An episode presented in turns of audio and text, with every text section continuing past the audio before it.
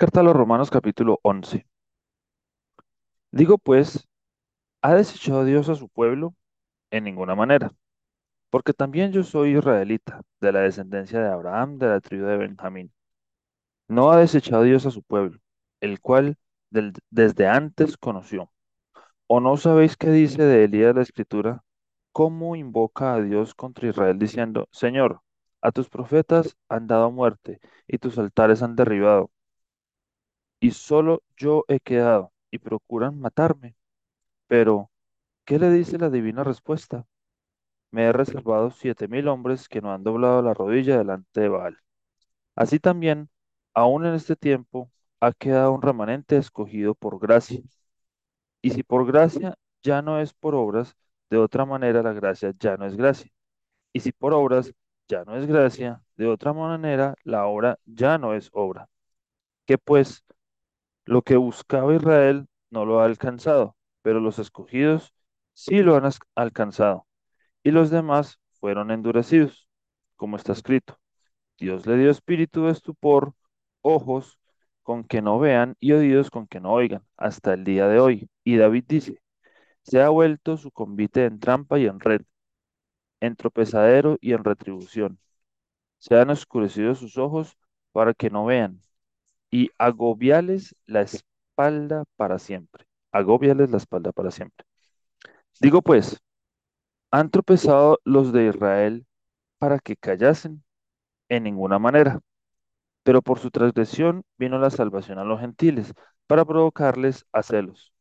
Y si su transgresión es la riqueza del mundo, y su defección la riqueza de los gentiles, ¿cuánto más su plena restauración? Porque a vosotros hablo, gentiles. Por cuanto yo soy apóstol a los gentiles, honro mi ministerio. Por si en alguna manera pueda provocar a celos a los de mi sangre y hacer salvos a algunos de ellos. Porque si su exclusión es la reconciliación del mundo, ¿qué será su admisión sino vida de entre los muertos? Si las primicias son santas, también lo es la masa restante.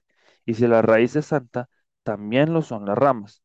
Pues si algunas de las ramas fueron desgajadas y tú, siendo olivo silvestre, has sido injertado en lugar de ellas, has sido hecho participante de la raíz y de la rica savia del olivo. No te jactes contra las ramas, y si te jactas, sabe que no sustentas tú a la raíz, sino la raíz a ti. Pues las ramas, dirás, fueron desgajadas para que yo fuese injertado. Bien, por su incredulidad fueron desgajadas, pero tú por la fe estás en pie. No te ensoberbezcas, sino teme. Porque si Dios no perdonó a las ramas naturales, a ti tampoco te perdonará. Mira pues la bondad y la severidad de Dios La severidad ciertamente para con los que cayeron, pero la bondad para contigo. Si permaneces en esa bondad, pues de otra manera tú también serás cortado. Y aun ellos, si no permanecieren en incredulidad, serán injertados, pues poderoso es Dios para volverlos a injertar. Porque si tú fuiste cortado del que por naturaleza es olivo silvestre, y contra naturaleza fuiste injertado en el buen olivo, cuánto más estos, que son las ramas naturales, serán injertados en su propio olivo. Porque no quiero, hermanos, que ignoréis este misterio, para que no seáis arrogantes en cuanto a vosotros mismos, que ha acontecido a Israel endurecimiento en parte, hasta que haya entrado la plenitud de los gentiles. Y luego todo Israel será salvo, como está escrito. Vendrá de Sión el libertador, que apartará de Jacob la impiedad, y este será mi pacto con ellos, cuando yo quite sus pecados. Así que, así que en cuanto al Evangelio, son enemigos por causa de vosotros, pero en cuanto a la elección, son amados por causa de los padres, porque irrevocables son los dones y el llamamiento de Dios. Pues como vosotros también en otro tiempo erais desobedientes a Dios, pero ahora habéis alcanzado misericordia por la obediencia de ellos. Así también estos ahora han sido desobedientes para que por la misericordia concedida a vosotros, ellos también alcancen misericordia. Porque Dios sujetó a todos en desobediencia, para tener misericordia de todos oh profundidad de las riquezas de la sabiduría y de la ciencia de Dios. Cuán insondables son tus juicios e inescrutables sus caminos. Porque ¿quién entendió la mente del Señor? ¿O quién fue su consejero? ¿O quién le dio a él primero para que le fuese recompensado? Porque de él y por él y para él son todas las cosas. A él sea la gloria por los siglos. Amén. Carta a los Romanos capítulo 12. Así que, hermanos, os ruego por las misericordias de Dios que presentéis vuestros cuerpos en sacrificio vivo, santo, agradable a Dios, que es vuestro culto racional. No os conforméis a este siglo, sino transformaos por medio de la renovación de vuestro entendimiento, para que comprobéis cuál sea la buena voluntad de Dios, agradable y perfecta. Digo pues, por la gracia que me es dada a cada cual que está entre vosotros, que no tenga más alto concepto de sí que el que debe tener, sino que piense de sí con cordura, conforme a la medida de fe que Dios repartió a cada uno.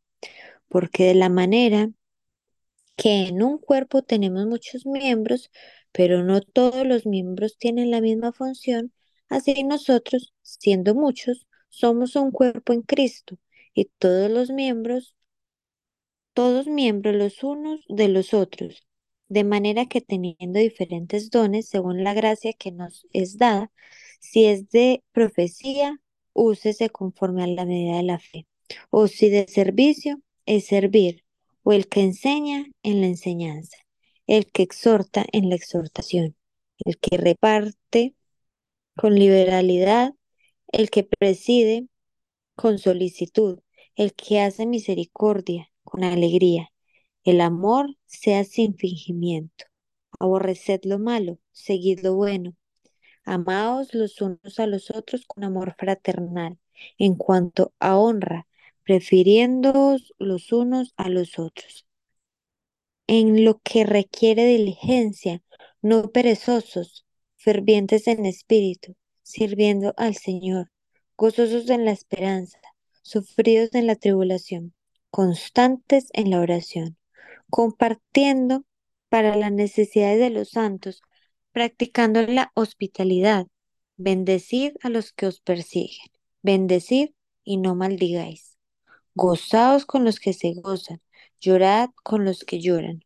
Unánimes entre vosotros, no altivos, sino asociándoos con, con los humildes. No seáis sabios en vuestra propia opinión. No paguéis a nadie mal por mal. Procurad lo bueno delante de todos los hombres. Si es posible, en cuanto dependa de vosotros, estad en paz con todos los hombres. No os venguéis vosotros mismos, amados míos, sino dejad lugar a la ira de Dios, porque escrito está, mía es la venganza, yo pagaré, dice el Señor. Así que, si tu enemigo tuviere hambre, dale de comer, si tuviere sed, dale de beber, pues haciendo esto, ascuas de, ascuas de fuego amontonarás sobre su cabeza.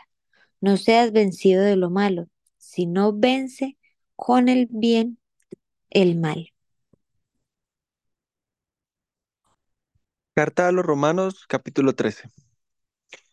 Sométase toda persona a las autoridades superiores, porque no hay autoridad sino de parte de Dios, y las que hay por Dios han sido establecidas, de modo que quien se opone a la autoridad, a lo establecido por Dios resiste, y los que resisten acarrean condenación para sí mismos porque los magistrados no están para infundir temor al que hace el bien, sino al malo. ¿Quieres pues no temer la autoridad? Haz lo bueno y tendrás alabanza de ella, porque es servidor de Dios para tu bien. Pero si haces lo malo, teme, porque no en vano lleva la espada, pues es servidor de Dios vengador para castigar al que hace lo malo. Por lo cual es necesario estarles sujetos, no solamente por razón del castigo, sino también por causa de la conciencia. Pues Por esto pagáis también los tributos, porque son servidores de Dios que atienden continuamente a esto mismo. Pagad a todos lo que debéis, al que tributó, tributo, al que impuesto, impuesto, al que respeto, respeto, al que honra, honra. No debáis a nada, no debáis a nadie nada, sino el amaros unos a otros, porque el que ama al prójimo ha cumplido la ley, porque no adulteras, no matarás, no hurtarás, no dirás falso testimonio, no codiciarás, y cualquier otro mandamiento en esta sentencia se resume, amarás a tu, a tu prójimo como a ti mismo. El amor no hace mal al prójimo, así que el cumplimiento de la ley es el amor, y esto conociendo el tiempo, que es ya hora de levantarnos del sueño, porque ahora está más cerca de nosotros nuestra salvación que cuando creímos. La noche está avanzada y se acerca el día. Desechemos pues las obras de las tinieblas y vistámonos las armas de la luz.